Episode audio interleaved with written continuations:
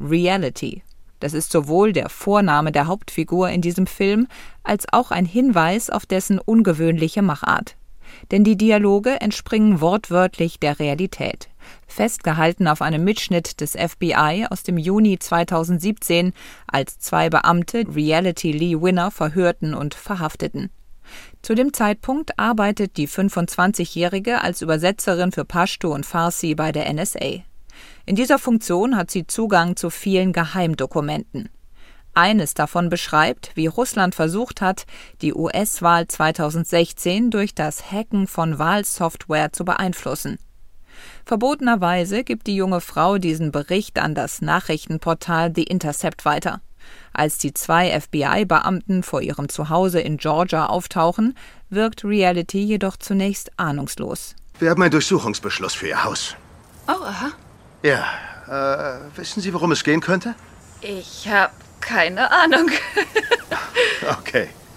Es geht um äh, möglichen missbräuchlichen Umgang mit Verschlusssachen. Von Anfang an scheint der Ablauf dieser FBI-Aktion einer festgelegten, dem Zuschauer und Reality aber unbekannten Dramaturgie zu folgen.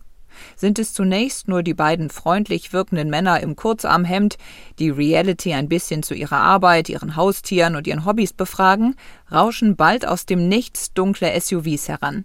Darin ein Trupp Agenten, die das Haus durchsuchen und das Grundstück mit Tatort-Flatterband absperren.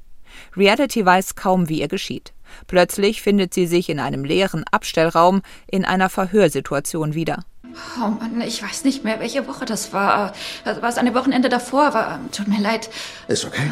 Ich überlege. Oh Gott. Ja, Mitte April müsste es gewesen sein. Okay, ist gut. Was, wenn ich Ihnen sage, dass ich weiß, dass Sie am 9. Mai einen Bericht gesucht und ausgedruckt haben? Krass, war das wirklich erst zu spät? Sydney Sweeney in der Hauptrolle spielt groß auf. Man spürt beinahe körperlich, wie es sich anfühlen muss, wenn ihr klar wird, dass ihr bisheriges Leben vorbei ist. Obwohl die beiden Männer nie die Stimme erheben, vermittelt die Inszenierung von Tina Satter die unterschwellige Bedrohlichkeit der Situation. Vor allem, weil die FBI-Beamten Reality lange im Unklaren darüber lassen, was sie genau wissen. Sie haben ein Dokument ausgedruckt.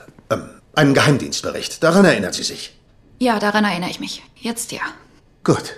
Was haben Sie mit dem Bericht gemacht?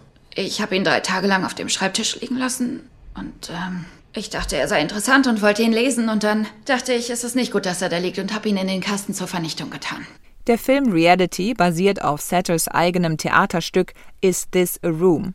Stück und Film konzentrieren sich auf das Vernehmungsprotokoll des FBI. Aus diesem Verwaltungsdokument macht Satter ein beklemmendes True Crime Kammerspiel.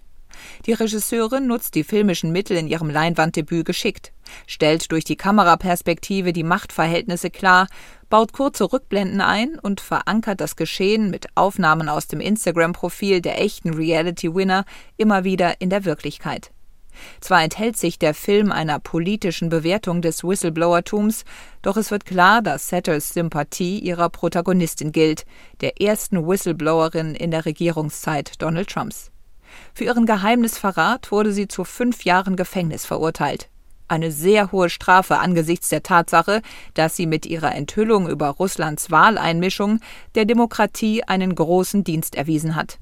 Es passt, dass der Film nun ausgerechnet zu einem Zeitpunkt ins Kino kommt, da Donald Trump gute Chancen hat, erneut ins Weiße Haus einzuziehen. Es erinnert noch einmal daran, wie angreifbar die Demokratie nach wie vor ist.